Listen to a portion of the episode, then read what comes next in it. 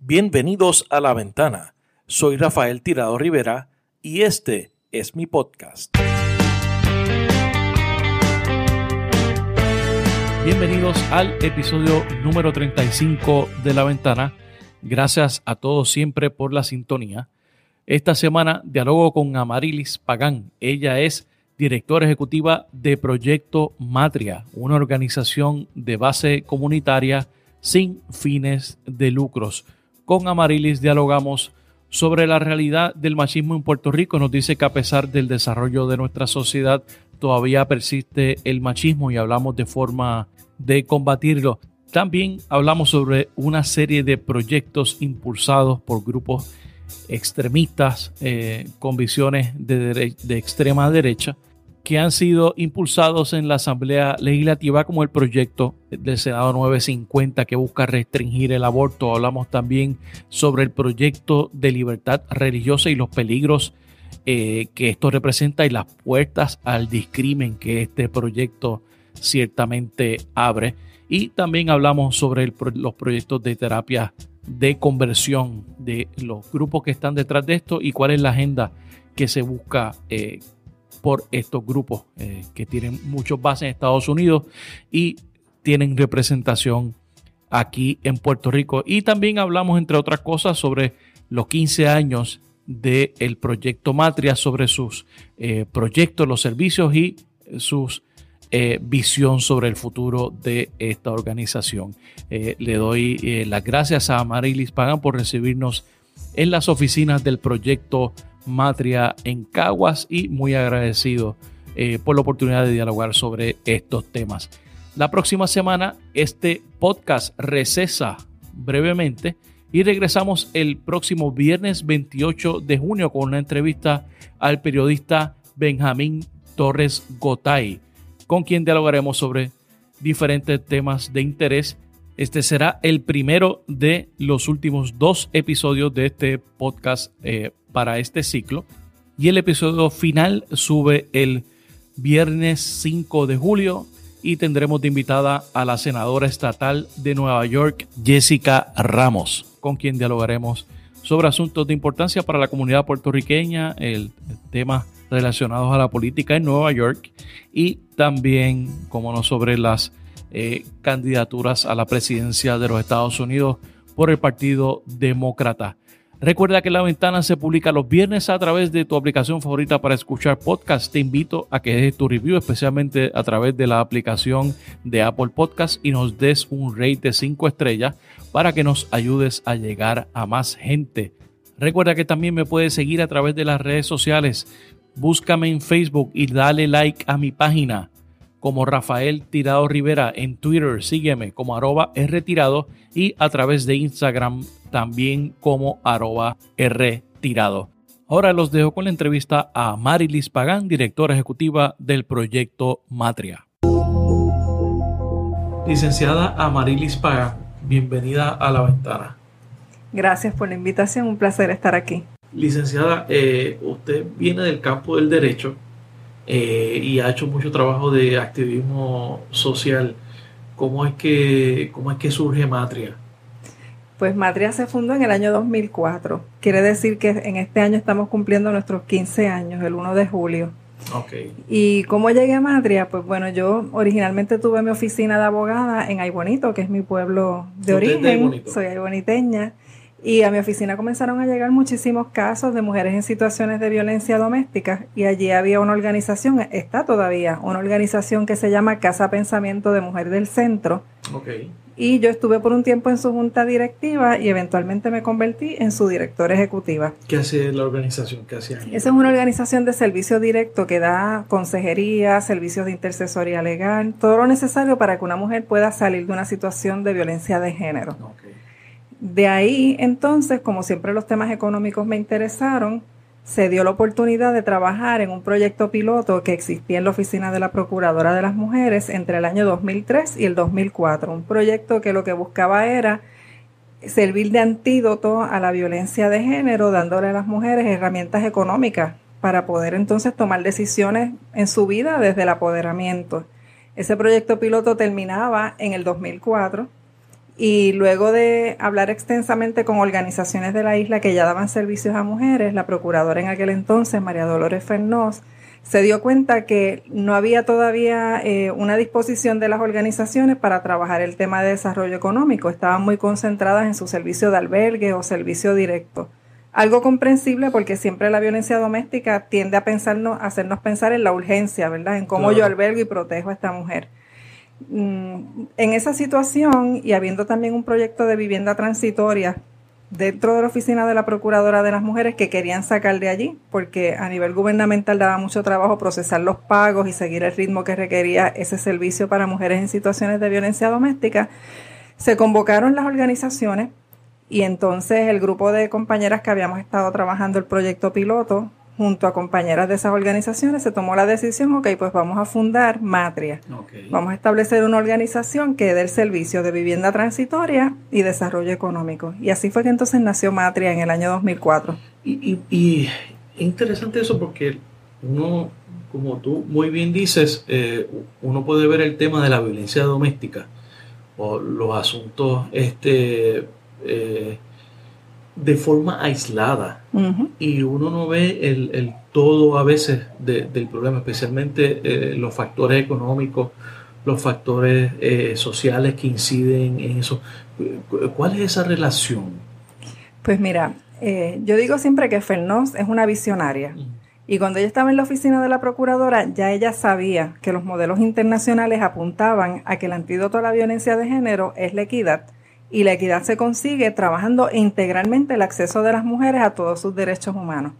Hay estudios de la Organización Mundial de la Salud que nos dicen que elementos de protección ante la violencia de género es que las mujeres tengan vivienda segura, acceso a desarrollo económico, servicios de salud y de educación. Y por eso ya había comenzado esos proyectos pilotos dentro de la Oficina de la Procuradora de las Mujeres, y por lo menos cuando yo comencé a ver ese modelo y a trabajarlo, yo coincidí totalmente con ella y lo he visto en la práctica. Estos 15 años de, Matria nos demuestran. De la experiencia, ¿no? De, de, la, de la, organización. de la organización previa. Claro. Y no solamente en Casa Pensamiento, los albergues ya venían diciendo que les sorprendía y les preocupaba ver que una mujer estuviera tres meses en un albergue y saliera y regresara con el agresor. Y cuando se comenzó a indagar, se le comenzó a preguntar a las mujeres, se hicieron cuestionarios, la respuesta era, bueno, regreso allí porque allí es donde único tengo un techo, o allí es donde único tengo algún tipo de manera de, de, sustentar a mi familia. Acuérdate que también siempre está la eterna amenaza del departamento de la familia de que si tú no tienes techo seguro, si tú no tienes alimentos, si tú no tienes recursos económicos, puede haber una intervención y quitarte tus niños. Así que muchas mujeres elegían regresar con el agresor para no perder sus niñas y niños. Y en ese sentido es que proyectos como el nuestro, que le dan techo, que le dan una oportunidad económica, les permiten romper ese ciclo. O sea que hay una relación con pobreza, eh, ciertamente, eh, y, con falta de oportunidades. Y entendiendo la pobreza más allá de no tener dinero. Muchas veces la gente piensa pobreza es no tener dinero. No, pobreza es tú tener privación y privación viéndola como falta de servicios de salud, falta de educación, falta de techo, estar en espacios no seguros. No es lo mismo tú vivir en una urbanización con seguridad que tú vivir en una barriada donde tienes un punto de droga frente a tu puerta. Entonces, todas esas cosas que son hijas de, la de las desigualdades de género y de clase hacen más vulnerables a las mujeres. Pensando en salud, ¿Eso no se resolvió con la tarjeta de salud? Definitivamente no. ¿Por qué? Mira, nosotros... Para, que la gente comprenda, eh, porque hay muchas eh, concepciones erradas de lo que es la pobreza y la falta de acceso en Puerto Rico. la salud es un derecho humano. Y cuando una la mira como un derecho humano, una sabe que las personas deberían tener acceso a una visión de salud más amplia, no meramente la salud desde el punto de vista médico hospitalario, que es yo intervengo cuando hay una enfermedad ya presente, sino la salud vista también desde el punto de vista de prevención, buena alimentación, ejercicio, eh, protección de contaminantes en tu zona, ¿verdad? Alimentos saludables, no con tóxicos. Eh, eso es una cosa. En Puerto Rico eso no está incluido en la tarjeta de la reforma, servicios de prevención. Pero lo segundo es que por la misma manera en que está construido el sistema de salud, una persona tiene que pasar por tantos pasos antes de llegar al médico que realmente necesita ver o a la doctora, que muchas veces ya es tarde para pacientes de cáncer o para otras condiciones. Nosotras aquí en el 2013 empezamos un programa de vivienda permanente para mujeres que están huyendo de situaciones de violencia doméstica, pero que además tienen una diversidad funcional, ellas o sus niños y niñas. Y hasta ese momento yo siempre pensaba, estamos bregando con las mujeres más vulnerables. Cuando yo comencé a ver... Es una crisis de por sí, o sea... Cuando yo comencé a ver la situación de salud de esas mujeres que comenzaron a llegar aquí, salud mental y física, y cómo el sistema las consume, porque son días y días que tienen que invertir en una cita médica para, para conseguir una, cita, médica. tratar de conseguir una cita es un día de, la vida. Puede ser más de un día, porque le niegan los servicios, tienen que apelar. Nosotros a veces tenemos que ir a oficinas a, apelar el proceso de nuestras participantes. Si racionaran, los servicios. Sí, están racionados, esa es la realidad, están racionados, se están tomando decisiones que no toman en cuenta la opinión médica, porque yo he hablado con doctores y doctoras que me lo dicen, yo estoy dando una orden médica y el plan la deniega. Entonces, en ese contexto, pues claro que no hay un acceso real a servicios de salud. No hay doctores tomando esas decisiones, son gente, eh, son técnicos. Son técnicos que no están preparados en medicina, están tomando decisiones económicas. Así que la tarjeta de la salud no resolvió el problema de salud en Puerto Rico. Y, en términos de educación, ¿cuál es ese problema de acceso? Porque uno puede decir que, eh, digo, además de que han cerrado eh, más de 400 escuelas en los últimos tres años, hay una universidad pública que cada vez se va achicando más. Eh, eh, ¿Cómo es ese, esa falta de acceso? Mira, tú sabes que nosotras en el 2004 nos sorprendimos cuando comenzaron a llegar referidos aquí de mujeres que lo que tenían era cuarto y quinto grado. Y tú pensarías en Puerto Rico, mujeres con cuarto y quinto grado o mujeres que no saben leer. Pues esa es la realidad. Y la gente piensa que el que no estudia o el que no trabaja es porque no quiere pues nosotras comenzamos a ver esa situación y hay varios elementos que propician el que las mujeres no terminen la escuela, pero también otros grupos sabemos que los hombres están también desertando de las escuelas, que no es desertando, es que están siendo expulsados del sistema de educación. En el caso de las mujeres ocurre que si hay embarazos tempranos, nuevamente falta de acceso a servicios de salud, métodos de planificación familiar y educación sexual. El ciclo. Los embarazos tempranos las sacan de la escuela. Las escuelas no están preparadas ni tienen voluntad para atender adolescentes embarazadas. Lo otro que ocurre. Y eso pasa hoy todavía. Todavía ocurre. Una chica embarazada que 14, 15 años sale, tiene que salir de la escuela. Sale de la escuela porque quizás la principal no le va a decir te tienes que ir pero le hacen la vida tan difícil para que ella pueda estudiar y afuera no hay tampoco cuidado infantil, no hay servicios de salud, no hay... La joven termina saliendo de la escuela. Entonces, esa es una de muchas otras razones. En el Puerto Rico de hoy, cerca del 80% de los estudiantes de las escuelas públicas viven bajo nivel de pobreza. Y eso está medido y estudiado. La pobreza es una cosa que se hereda, eso lo dice la doctora Linda Colón y lo han dicho economistas también. Si tú eres pobre, con gran probabilidad tus hijas e hijos van a vivir en pobreza.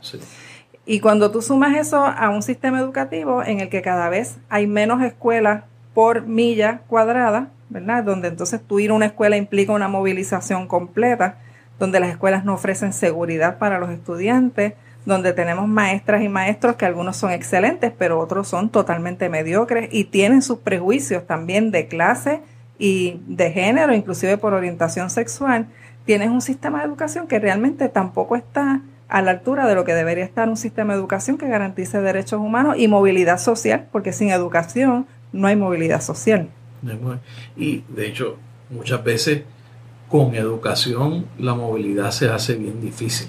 En el Puerto Rico de hoy, sí. Es una, que eso es una realidad este, de la cual tenemos que, no, no podemos escapar. Ese es un cambio generacional drástico. La generación de mi madre y padre no vive lo mismo que vive la mía y mucho menos lo que están viviendo los que están ahora en los 30 años. Y entonces, y, y como la mujer, se, se ha dicho muchas veces, eh, hay, hay unos estudios eh, y, y escritos que dicen que en Puerto Rico la pobreza tiene rostro de mujer. Eh, y entonces yo, llevamos más de 10, 12 años con medidas de austeridad. ¿Cómo, cómo esas medidas golpean, cómo, cómo afectan a, la mujer en, en, esos procesos? Pues mira, de diversas maneras. Ha habido un cambio en el mercado laboral. Eh, a nivel del sector privado, una de las cosas que ha ocurrido es que cada vez son más los empleos a tiempo parcial sin beneficios que obligan a las personas a tener dos y tres trabajos para tener el equivalente a un sueldo completo. Que son empleos precarios. O sea, que hay mucha gente que trabaja eh, 8, 12 horas que vive bajo los niveles de pobreza. Sí, de hecho el Centro para la Nueva Economía lo ha dicho, en Puerto Rico una persona a tiempo completo con salario mínimo vive bajo nivel de pobreza. Cuando tú consideras lo, el costo de vida en Puerto Rico y la falta de acceso a servicios gratuitos de salud y educación. En el caso de las mujeres entonces, cuando se enfrentan a un sistema en el que tienen que tener dos y tres empleos y hay un gobierno cuyas medidas de austeridad han incluido el cierre de escuelas, el corte de servicios de salud, eh, la falta de inversión en programas de desarrollo económico, de cuidado infantil y otros y transportación pública. En Puerto Rico la transportación pública ha ido desapareciendo. Pues de momento tú tienes una mujer ahí que no tiene agencias accesibles a las cuales ir para solicitar apoyo y que cuando hace su suma y su resta se da cuenta que aún saliendo a trabajar va a estar igual de pobre con el agravante de que va a tener que descuidar a su familia porque tú trabajas tres trabajos en una semana realmente no te deja tiempo ni espacio para tú atender adecuadamente a tu familia. Así que las medidas de austeridad es algo que cuando tú armas el rompecabezas y te das cuenta de que hubo recortes en transportación, en salud, en educación, inclusive en la universidad, el resultado neto es que si antes era difícil para una mujer superar una situación de pobreza, ahora es casi imposible porque el sistema está todo el tiempo haciéndole fuerza en contra e inclusive señalándola como que es mala madre o que no es una jefa de familia adecuada por restarle tiempo a la familia para poder cumplir con deberes afuera. Entonces, eh, ¿cuáles son los servicios que, ofrece el proyecto Matria? Pues mira, nosotras actualmente... Para, no, tratar de nosotras en términos de programas tenemos un programa de vivienda permanente. Ahí tenemos 40 familias en ese programa de vivienda permanente. ¿Dónde está ubicado ese? Bueno, esas 40 familias están distribuidas en distintos pueblos de la isla. Nosotras tenemos lo que se llama un sistema de scattered housing o casas regadas. Así que nosotras pagamos el alquiler de casas en distintos puntos de la isla según la mujer elige el pueblo. El requisito para ese programa es estar huyendo de una situación de violencia de género o violencia doméstica particularmente y tener una condición de diversidad funcional, ellas o sus dependientes. Tenemos casas ahora mismo en Aguada, en Mayagüez, en Cabo Rojo, en Sidra, Cagua, Gurabo, o sea, todo, eh, si tú divides la isla del noroeste al sureste, tiras una línea imaginaria, pues de ahí hacia abajo, en todos esos pueblos nosotras tenemos participantes. Aparte de ese programa, tenemos uno de vivienda transitoria, que se está en la zona metro, que es para personas LGBT, víctimas de situaciones de violencia de género. Ahí tenemos participantes que son mujeres trans, hombres trans y mujeres lesbianas. Y ese programa eh, es el primero en Puerto Rico que se ha especializado en esa población con esa visión ¿verdad? holística de los servicios. ¿Cuántas personas sirven? Ahora mismo tenemos 10 porque es un proyecto piloto. La, meta es expandirlo. Tenemos también la incubadora de empresas que se llama Libera, que la fundamos en el año 2006. Fue la primera incubadora en Puerto Rico especializada en mujeres con bajos o muy bajos ingresos. Es un modelo con perspectiva de género que hemos comenzado a expandir entonces ahora a personas de las comunidades LGBT. A esa le llamamos Liberal Coiris y tenemos también en nuestra Casa Solidaria Matria en Orocovi, incubadora de empresas familiares. Entonces, eso es otro programa que tenemos, Casa Solidaria Matria. Eso es un proyecto de recuperación que nació después del huracán María y que básicamente resume todo lo que habíamos aprendido en los 13 años anteriores al huracán María en términos de incubación, desarrollo económico, apoderamiento. Como un elemento que atraviesa todos esos programas está nuestro modelo de intervención de 360 grados de derechos humanos. Eso quiere decir que cuando una persona solicita nuestros servicios, parte de nuestro análisis es poner a esa persona en el centro de una rueda y ver todos los derechos humanos a los que debería tener acceso y cuáles le faltan y por qué le faltan para ver qué servicios nosotras podemos suplir y cuáles tenemos que atraer de nuestras aliadas y aliados para que la persona tenga calidad de vida. Tenemos además ahora mismo nuestros coloquios comunitarios por la paz y seguridad de las mujeres, que en julio se van a comenzar a celebrar.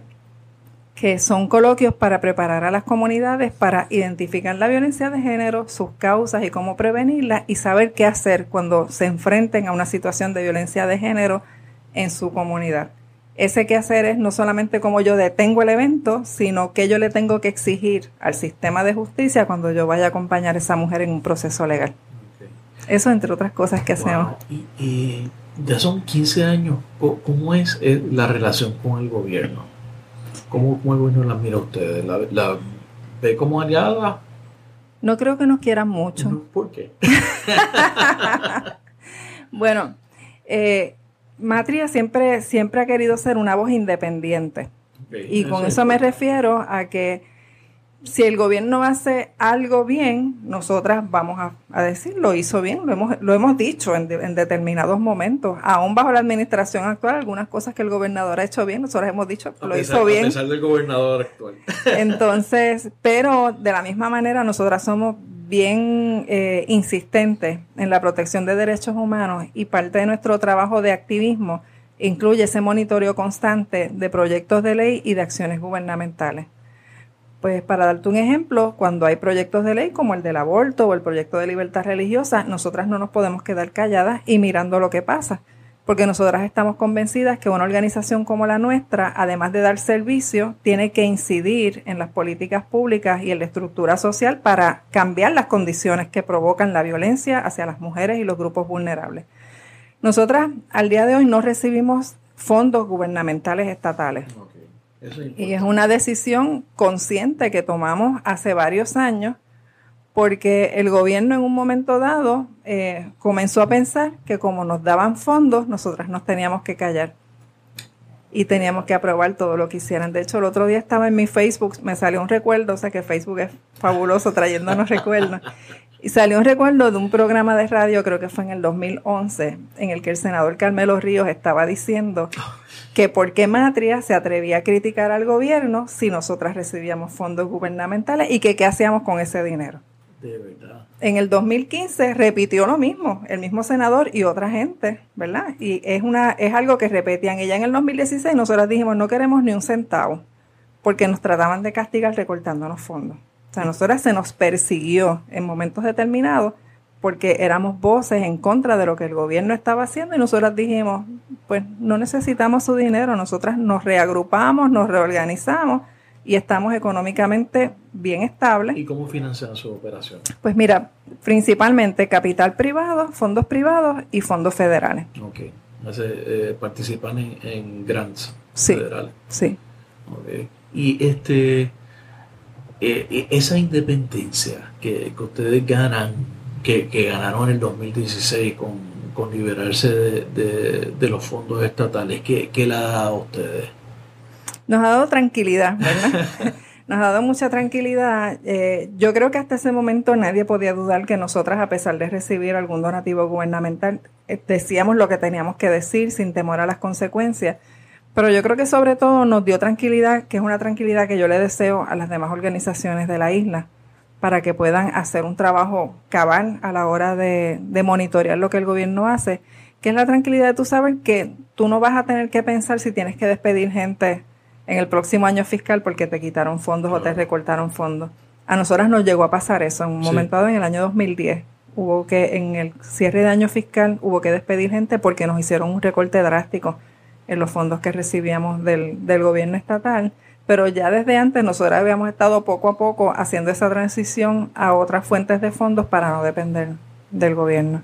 Y entonces, eh, ustedes, este, estamos hablando antes de, comenzar la entrevista eh, de la visión eh, transseccional.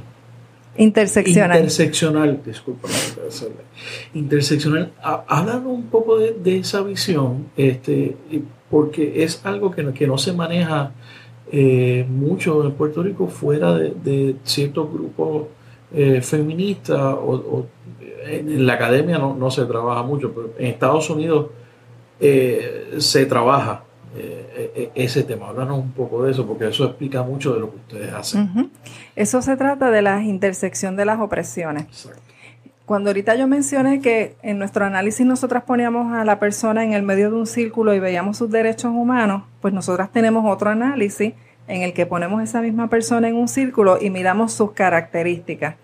Eh, nos preguntamos, ¿la persona es negra? ¿Es heterosexual? ¿Es homosexual? ¿Es trans? ¿Qué nivel educativo tiene? ¿Qué religión practica o no practica? ¿De qué clase social viene? ¿Es, puertorriqueña? ¿Es extranjera? ¿Es documentada? ¿Indocumentada? Entonces, tiene diversidad funcional. Cuando una mira todas esas características, entonces una se da cuenta que cuando tú sumas características como por ejemplo ser negra, ser lesbiana y venir de clase pobre, eso te pone en un nivel de vulnerabilidad mucho más alto que una mujer que pueda ser blanca, heterosexual, de clase media. No es que la blanca heterosexual de clase media no vaya a estar sujeta a violencia, lo está. De hecho, hay estudios que hablan de la violencia en mujeres de clase alta, la violencia doméstica para mujeres de clase alta. Pero esas características hay que tomarlas. Sí, y hay un estudio sobre eso de dos profesoras de la Inter, Milagros Colón y Vivian Rodríguez. Eh, pero eh, cuando hablamos de la intersección de las, de las opresiones es mirar cómo esas características de distintas poblaciones que por separado una se da cuenta que sí, que son oprimidas por racismo, por machismo, por homofobia, pues tú miras cómo eso se agrupa en una sola persona y cómo eso se relaciona y cuánto aumenta su, su exposición a la violencia.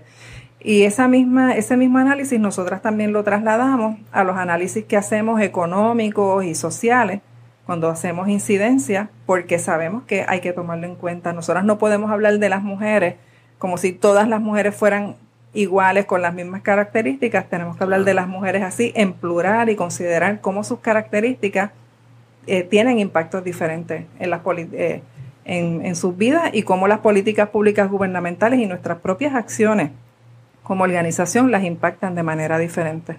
¿Cómo se puede organizar de mejor manera para atender esa... Eh, sí, cuando tú llevas ese análisis a otros campos, por ejemplo al de participación política, que a veces en Puerto Rico queremos que las masas vayan a las protestas y todo, pero yo siempre digo, ok, ¿cómo va a venir a una protesta en San Juan eh, algunas de las mujeres de Miraflores, donde nosotras estamos, que no tiene auto propio, que no tiene trabajo, que no tiene capital para decirle a alguien, llévame a la protesta en San Juan, ¿verdad? Entonces, esa expectativa de que todas y todos nos podemos mover al mismo nivel, tú la logras derrotar y logras entonces transformarla cuando tú entiendes eso, como, como la diversidad de características de todas y todos a través de la isla también limita nuestro acceso a procesos políticos y sociales. Cuando tú haces reuniones organizativas comunitarias o u organizativas políticas de un partido, tú tienes que tomar eso en cuenta también. Claro. Entonces, eh, eso es parte de lo que nosotras promovemos también en los espacios en los que nos movemos. Eh, Puerto Rico, yo creo que hay, debe haber un consenso de que Puerto Rico es un país machista. lo es. Eh, ¿Cuál es, ¿Cuáles son esos rasgos machistas? Si hay alguna definición que, pueda explicar ese fenómeno. Pues mira, haciendo la salvedad de que nos hemos ido transformando, claro, porque hay que reconocer los avances, pero sí todavía nos pasa eh, que existen unas preconcepciones de lo que es una buena o una mala mujer. todavía, de la mujer. Sí, Todavía hay un juicio establecido sobre lo que debe ser la buena mujer versus la mala mujer. Entonces, hay un ejercicio que nosotras hacemos en los talleres en comunidad que yo le llamo el cuarto rosa y el cuarto azul y empezamos a ver desde que hay un bebé o una bebé en la barriga qué características le adjudicamos según el sexo.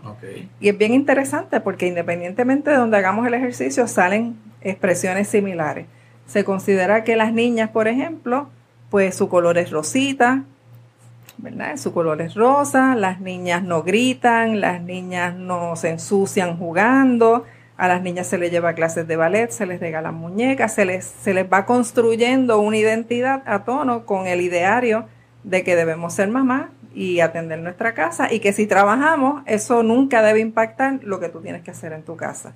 Entonces con los hombres se crea otra construcción que les hace muchísimo daño que es la de, ok, los niños, su color es azul, los niños si gritan, si no gritan son bobos, los niños, los, los niños y los hombres son de la calle, las mujeres son de la casa.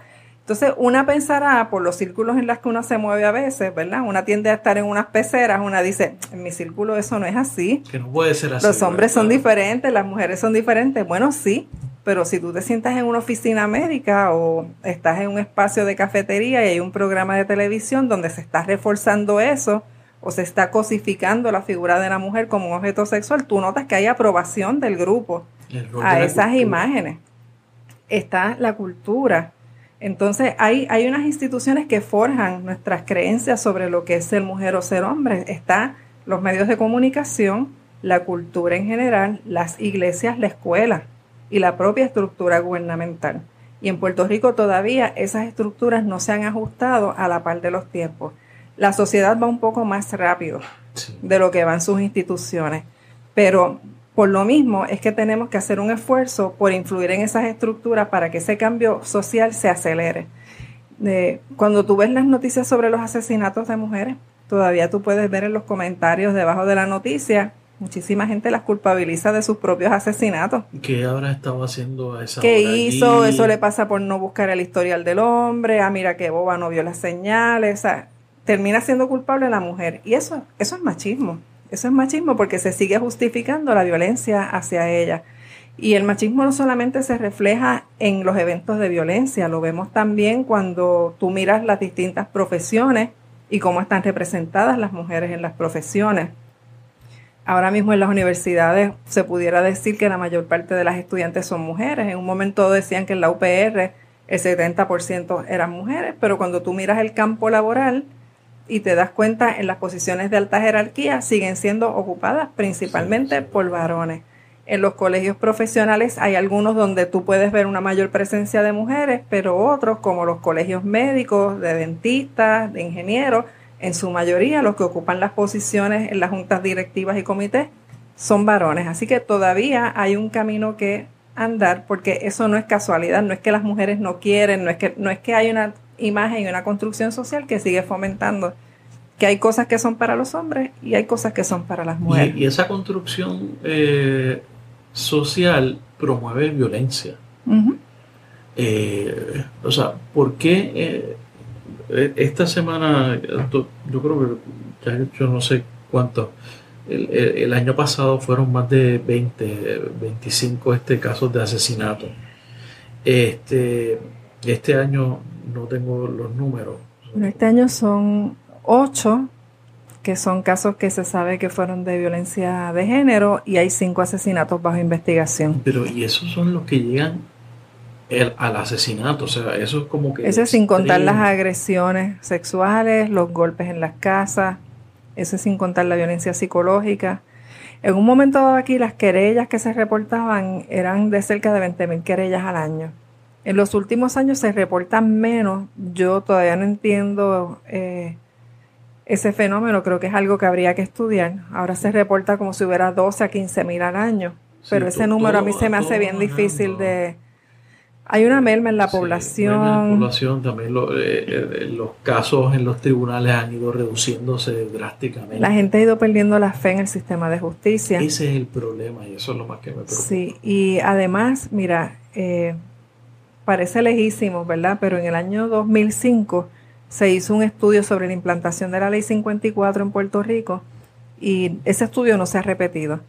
Pero yo participé en el consejo asesor que lo desarrolló junto a la oficina de la Procuradora de las Mujeres y pues una se mantiene observando lo que pasa a, partir, con el paso de los años. Y en aquel estudio uno de los hallazgos importantes fue que policías, fiscales y jueces contestaron preguntas relacionadas con la violencia de género igual que los agresores. Quiere decir que tienen el mismo tipo de pensamiento sobre el tema de la violencia. Y en aquel momento también uno de los hallazgos fue que hay querellas que nunca se logran eh, registrar o reportar porque cuando la mujer llega a la policía, el, el retén o la persona que la atienda desincentiva que esa querella se, se radique. ¿verdad? Le la aconsejan o le dicen que no pueden tomar la querella, ese tipo de cosas. Así que cuando tú miras el número de querellas que se reportan, hay el doble o el triple afuera. En la calle, casos que están en sus casas todavía, que la mujer a lo mejor no ha tenido fuerzas para reportarlo, o que ha hecho un intento de reportarlo y no ha sido escuchada. ¿Y cómo se atiende ese problema de de la violencia en particular y el, machismo en general, a pesar de que lo, que hablamos ahorita, ha habido un avance, ¿no? La sociedad va, más adelantada que las instituciones. Yo pienso que siempre es la educación. es que tiene, tiene que ser una mirada holística. Se habla mucho de, la educación con perspectiva de género. Sí. qué es exactamente eso? Pues mira, significa eso? La educación con perspectiva de género no es otra cosa que educar a niñas y a niños para que entiendan que todos los seres humanos deben tener las mismas oportunidades a la hora de estudiar, pero también en su cotidianidad. El modelo de educación con perspectiva de género, una de las cosas que proponía era que en el salón de clases, por ejemplo, las maestras y maestros estuvieran conscientes de lo que son los estereotipos de género y los roles estereotipados para que los combatieran. Por ejemplo, eh, si hay que botar la basura, ¿verdad? Que a veces en los salones dicen, pues al, alguien esta semana le toca a fulanito botar la basura todos los días. Pues que no siempre fuera un niño. Claro. Que si era limpiar la pizarra, que no siempre fuera una niña. Que si era colaborar con la maestra en algo de arte, que fueran niñas y niños por igual. Y también promovía el que cuando se estudiara historia, ciencia, arte, no solamente se presentaran a hombres como ejemplos de científicos, de artistas o de escritores y que hubiera también representación femenina para que niñas y niños vieran que independientemente de tu sexo biológico, tú puedes estudiar o desarrollar la carrera que sea. Pero más allá de eso también es derrotar la idea de que un sexo es superior al otro y que por ser superior al otro puede agredir o puede disponer de la vida de la otra. Eso es parte de lo que incluye una educación con perspectiva de género. Pero eso, según tú me lo planteas, eh, yo no veo eso como algo peligroso. Para nada, al contrario, tú te imaginas tener una generación completa de niñas y niños cuando lleguen adultos que entiendan eso. O sea, eh, eh, y entonces, este, ¿cuál es el, argumento de ciertos grupos conservadores que dicen, no, eso, esa, es, esa educación yo se lo doy a mi hijo en mi casa y, y el Estado no se debe de meter en eso? Eso no es otra cosa que grupos que están eh, insistiendo en tener permiso para discriminar o para ser violentos y violentas. Yo recuerdo que en momentos determinados que tuve discusiones con personas de este sector o con mismos funcionarios de gobierno en el 2015 y en otros años, yo le decía, ok, entonces, ¿cómo tú le vas a permitir eso a un padre que es agresor? O una familia en la que hay un caso de incesto, a esa gente a la que tú le vas a poner en la mano la capacidad de educar para la equidad a los niños, pero si es que no le entienden, no le entienden y son violentos. Así que es al contrario, quien tiene el deber de educar para la equidad es el Estado, porque desde un punto de vista internacional también se reconoce que la violencia de género está al mismo nivel que la tortura. Cuando hay estados y dictaduras que torturan a la gente, la violencia de género cae al mismo nivel en los análisis internacionales porque las estrategias son similares. El, maltrato psicológico, la violencia física, la consistencia del maltrato. Y ya se reconoce a nivel internacional que los gobiernos tienen que tomar medidas concretas para erradicar la violencia hacia las mujeres y una de esas medidas es la educación a través del sistema de instrucción pública.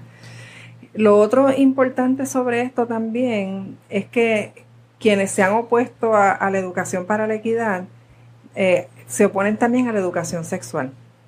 Eh, va como que todo juntito en el mismo paquete. Es un paquete que va por ahí. va todo en el mismo paquete. Y esos son unos grupos de extrema derecha en el sector religioso eh, que yo catalogo ya como grupos de odio. Porque cuando tú miras sus discursos, sus argumentos y sus estrategias, son muy similares a las estrategias y discursos que utilizan grupos de odio en Estados Unidos.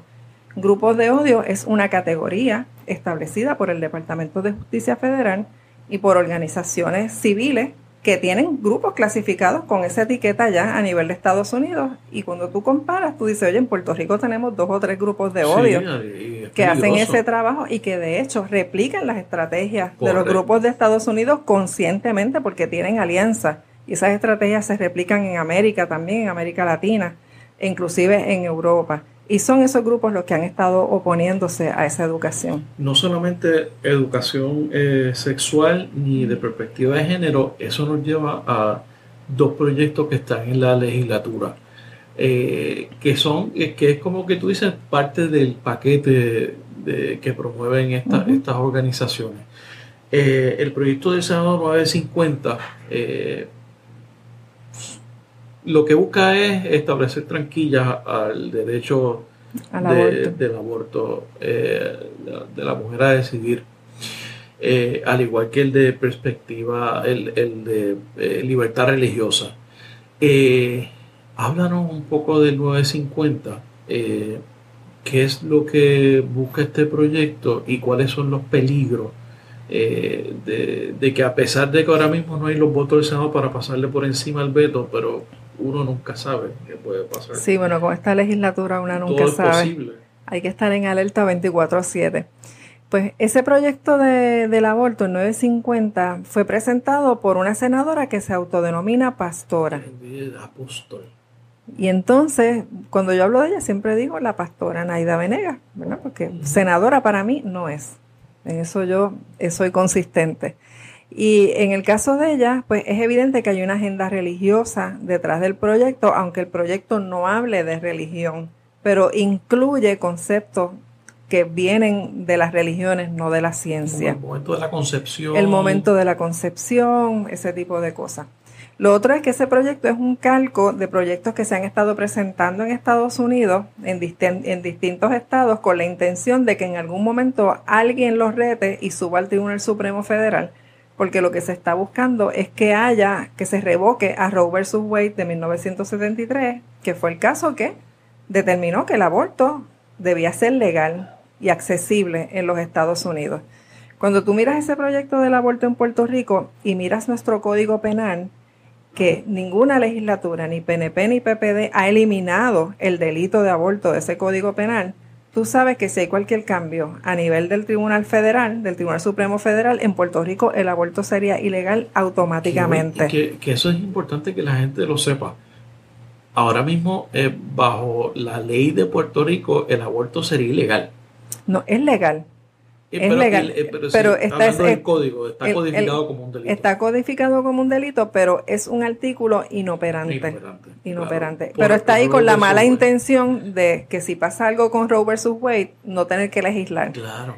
Pero si el aborto es legal en Puerto Rico y eso es lo que le molesta a los grupos que están impulsando constantemente, o sea, esa gente no se cansa. Están desde 1973 tratando de hacer el aborto ilegal en Puerto Rico. Y en Puerto Rico no solamente rige Roe versus Wade, hay un caso que se llama Pueblo versus Duarte, en el cual el Tribunal Supremo de Puerto, Rico, determinó que una menor de edad se puede practicar un aborto sin necesidad del consentimiento de sus padres. Y eso es parte de lo que quieren. Y eso es parte de lo que quieren eliminar ahora. Entonces, una con esta gente se pregunta, ok, no quieren educación sexual, no quieren que las niñas y niños sepan cómo es que opera el cuerpo humano, y que cuando sean adolescentes no quieren que tampoco sepan cómo tú prevenir embarazos o tener prácticas sexuales saludables, porque de eso es que se trata la educación sexual. Pues no quieren educación sexual, lo que hace que aumente la posibilidad de embarazos en adolescentes y no deseados. Y luego entonces tampoco quieren que el aborto sea libre, eh, accesible y, y legal. Y, luego entonces cuando nacen los niños y niñas... Y si la chica está embarazada, le ponemos mil trabajos. Para que se salga de la escuela y vive en pobreza. Entonces después es la misma gente que están juzgando a las mujeres que viven en los residenciales, juzgando a las mujeres que viven en zonas pobres y mandándole al departamento de la familia a removerle niños. Pero no hacen nada para que esos niños dejen de heredar pobreza. Porque a fin de cuentas este tipo de legislación a quien más impacta es a las mujeres que viven en pobreza, porque mira, las ricas se montan en un avión y se practican un aborto donde se lo tengan que practicar. Pero la mujer de a pie que está por ahí es la que entonces no tendría acceso. Y digo, no es que en Puerto Rico sea súper accesible el aborto ahora mismo. Hay muy pocas clínicas, hay como siete clínicas o menos. Yo creo que menos, son como cinco. Porque han seguido cerrando clínicas y, y, y, hay que pagarlo. O sea, no te lo cubre ningún plan médico. No todo el mundo tiene el dinero para pagar un aborto. El, proyecto de ley entonces también le impone a las clínicas una serie de regulaciones innecesarias porque las prácticas médicas que son aplicables a, un aborto no lo requieren, pero la intención es que haya menos clínicas todavía. Yo te impongo muchas regulaciones que tú no puedas cumplir para que tengas que cerrar. Y esa es otra manera de eliminar el acceso a la práctica de un aborto. Eso es lo que, eso es lo que ocurre con ese proyecto que definitivamente hay que atar también al borrador de Código Civil que se aprobó en Cámara y subió a Senado. ¿Qué dispone? Porque en ese borrador de Código Civil eh, se le está dando derechos al no nacido. entonces, sí, entonces están invocando esa figura y yo muchas veces le digo a la gente, pero tenemos que hablar del cigoto, del embrión, del feto y cuando nace del bebé. Pero entonces el lenguaje que están utilizando en ese proyecto y en el borrador de código civil habla como si fuera una persona, que eso es una idea también de base religiosa, no es científica, y, entonces eh, le adjudica unos derechos que de ser aprobado es una forma también de darle la vuelta al tema del aborto por encima del veto del gobernador.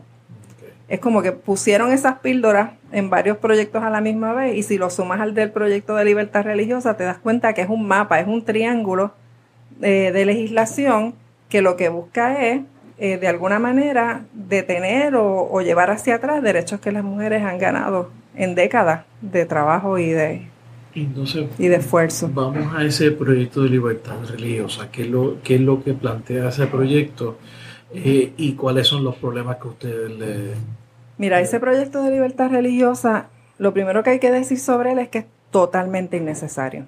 En Puerto Rico la libertad religiosa está protegida. Está garantizada por la Constitución. por la Constitución nuestra, por la de Estados Unidos, por la Ley Federal de Libertad Religiosa, por la Ley de Derechos Civiles. Hay un sinnúmero de legislación, de leyes que protegen la, libertad religiosa. Eh, y entonces tenemos que tener claro también que el concepto de libertad religiosa protegido internacionalmente es el que dice, nadie se puede meter en la cabeza suya a decirle en qué usted cree o no cree o lo que usted piensa. Y eso está protegido. Tú puedes creer en lo que tú quieras creer. Si tú crees que son las hadas del bosque las que dominan el planeta, pues tú crees en las hadas del bosque, nadie te puede decir nada. La iglesia de, los espaguetis. La iglesia de los espaguetis, ¿verdad? Cualquier cosa de esa. Entonces, eso en Puerto Rico está absolutamente protegido. En Puerto Rico hay un paso más allá de lo que hay en otros países, pero es consono con Estados Unidos, que es que ya existe un acomodo razonable que se estableció en blanco y negro en la ley de reforma laboral de 2017. Esa ley yo la detesto por muchísimas razones, ¿verdad? es otro problema de... Pero ahí existe el acomodo razonable definido como el derecho de un empleado o empleada de sector público o privado a tener el espacio adecuado para realizar sus oraciones si las tiene que realizar o no trabajar en días que su religión le prohíba. Quiere Yo decir, desconocía que eso estaba incluido en, esa, en, esa, ley que la pasaron. Mira, esa es de las cosas que una ley en aquel momento y cuando surgió el proyecto acá, de momento una campanita me hizo tin tin reforma laboral y cuando busqué ahí estaba. Así que una persona metodista, no adventista, que son los que no trabajan los sábados, un patrono no la puede obligar porque ya está protegida, no solamente por todo lo que dije antes, sino porque la ley de reforma laboral incluye esas protecciones. Pues hasta ahí estamos bien. El problema con el proyecto actual es que va un paso más allá y te da derecho a, ti para que actúes en contra de terceras personas a base de tus creencias. Y ahí es donde está mal. Ahí es donde hay que trazar la línea y decir, eso no puede ser. ¿Qué significaría eso en, en arroz y habichuela, en algún servicio. servicio del gobierno. Mira, pues pudiéramos decir, pudiéramos decir, por ejemplo, que hay una situación de violencia doméstica en una pareja del mismo sexo. Y es una de esas noches que en el cuartel hay dos policías. El retén y el que tiene que ir a ver el caso. Y el que tiene que ir a ver el caso a lo mejor pidió cómodo razonable para no trabajar con parejas del mismo sexo, pero es el que está de turno esa noche. Hay una situación de emergencia y dice, yo no lo voy a atender porque yo tengo cómodo razonable. Y mi religión me dice que eso es pecado, que esa gente no debe estar casada, bla, bla. En lo que buscan, ¿qué policía de otro cuartel lo va a sustituir para ir a atender la situación de violencia doméstica? Mataron a la persona que sea. Y eso no es un caso extremo, porque aquí no hay personal en la policía. aquí, aquí el número de policías ha bajado a la mitad en, en los últimos tres años. Hay cada vez menos policías. Así que eso es un caso real y probable. Vamos al campo médico. En Puerto Rico ha habido un éxodo de médicos y de, y de médicas increíble en los últimos años. Hay especialidades en las que solamente hay un solo doctor o doctor en toda la isla. Si ese doctor o doctora reclama un acomodo razonable y no quiere atender personas negras, por dar un ejemplo, porque en Estados Unidos hay casos recientes que han utilizado la libertad religiosa para hacer eh, actuar desde premisas racistas. Oh, pues una persona negra no la quiere atender porque es negra y punto. Según su religión, eso no es de Dios, ¿verdad? Atender a una persona negra. ¿Dónde van a buscar el otro especialista? El patrono podrá decirle, aquí no te aplica el acomodo razonable, tienes que operarla, pero ¿quién dice que va a operar en el momento y que no va a haber que ir al tribunal para obligarlo? Eso abre una, una puerta. Sí. En Estados Unidos hubo un caso hace poco en que un concejal de una ciudad eh, defendió a la alcaldesa, si no me equivoco, en unas medidas que ella había tomado racistas y él dijo que es que no era de Dios los matrimonios interraciales.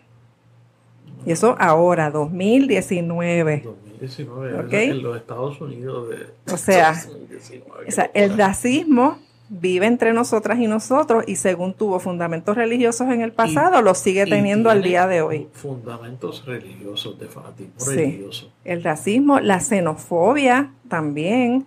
Eh, acuérdate que en Estados Unidos y aquí en Puerto Rico se, se agrede verbalmente a personas musulmanas. Yo conozco mujeres musulmanas han habido agresiones. que son puertorriqueñas y eh, no han recibido agresiones físicas, pero sí verbales, de gente diciéndole, ¿por qué no te vas a tu país? Ellas diciéndole, pero es que este es mi país, yo soy puertorriqueña, pero soy musulmana.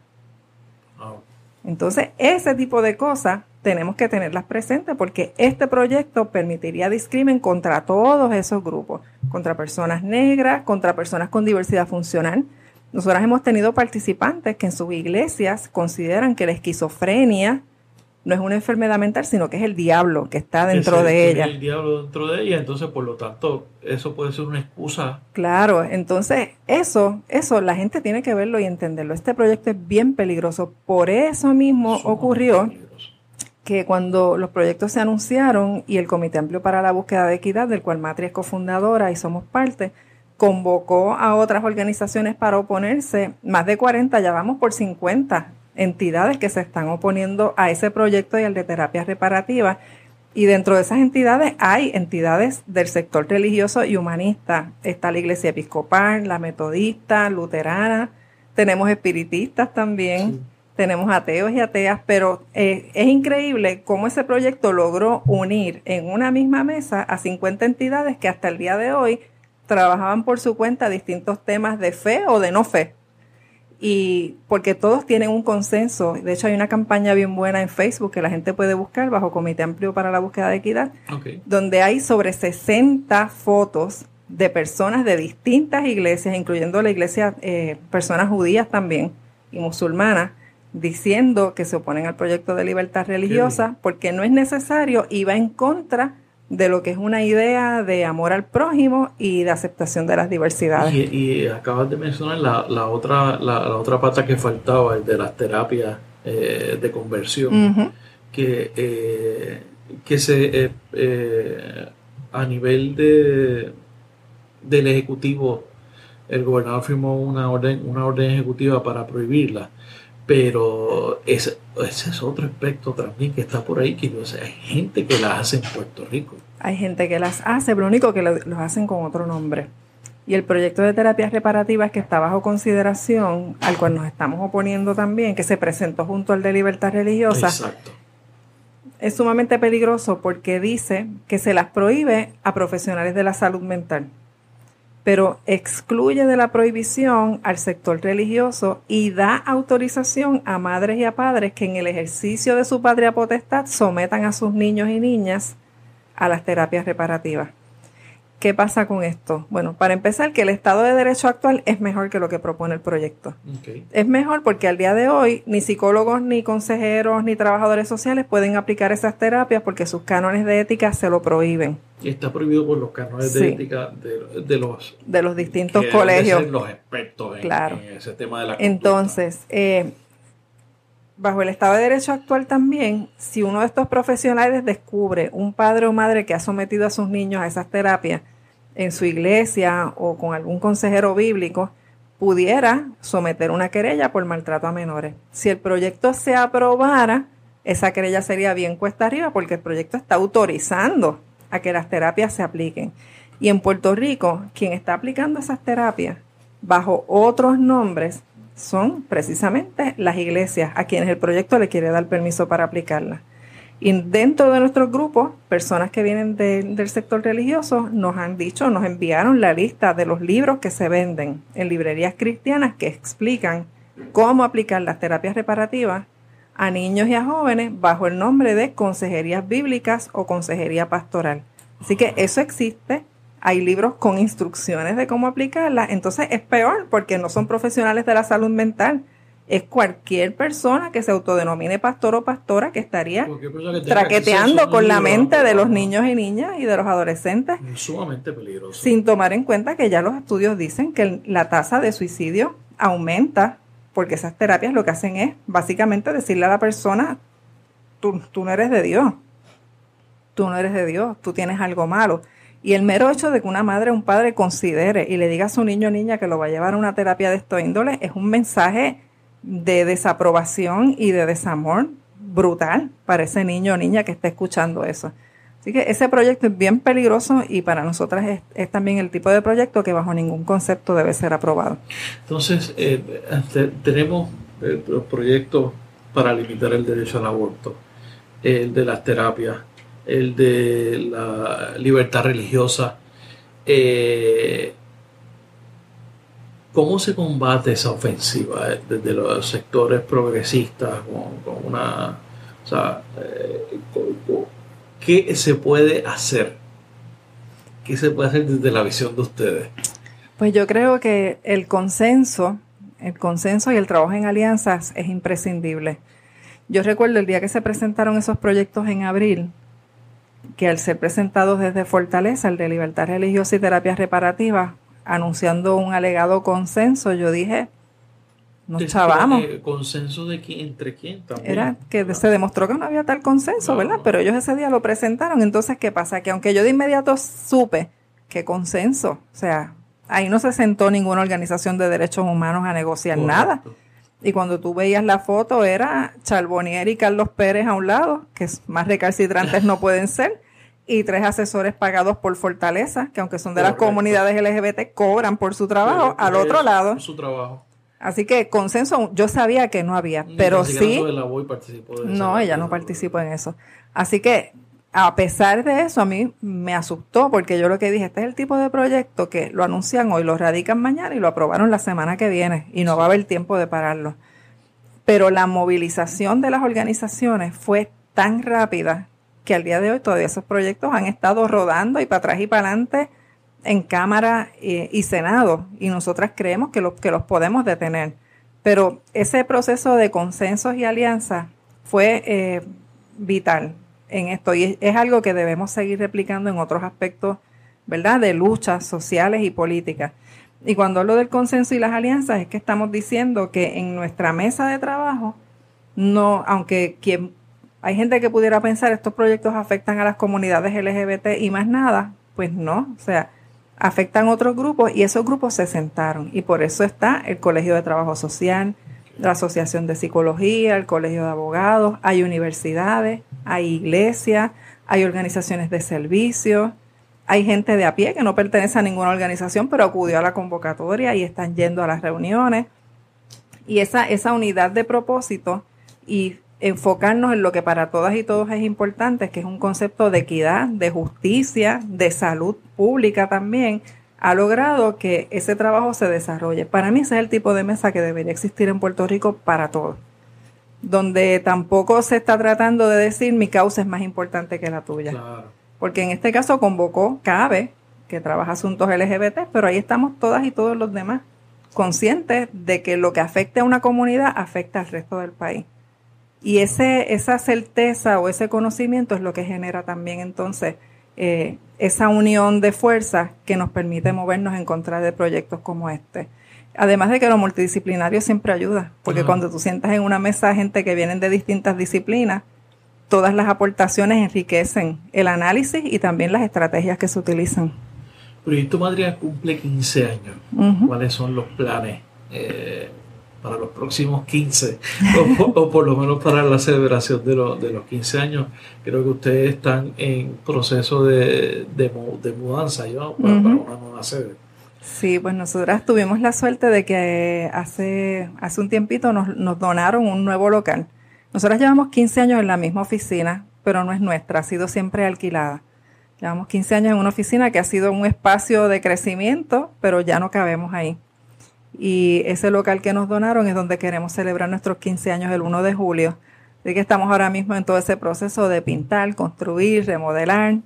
Eh, y simultáneamente tenemos nuestro proyecto Casa Solidaria Matria en Miraflores, en Orocovis, que para nosotras es también un proyecto de mucha esperanza. De hecho, el lema de Casa Solidaria es que Miraflores es el futuro. Miraflores es el nombre de la comunidad. Y nosotras decimos eso porque esa comunidad tiene todo el perfil de lo que una pudiera considerar las poblaciones vulnerables en Puerto Rico. Es una comunidad que yo adoro como si hubiera nacido allí.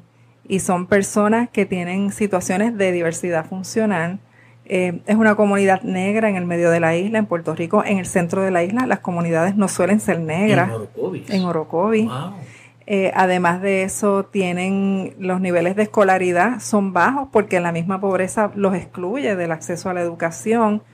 Eh, bueno, tienen un perfil económico también bien retante. Mucha gente allí no tiene empleo ni educación formal para conseguir un empleo afuera.